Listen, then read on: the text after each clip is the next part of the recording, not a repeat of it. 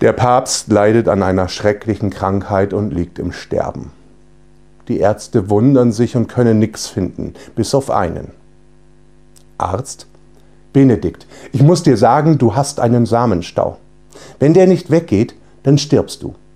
Aber du kannst den Samenstau nicht mit der Hand wegbringen. Da muss schon eine Frau ran. Benedikt.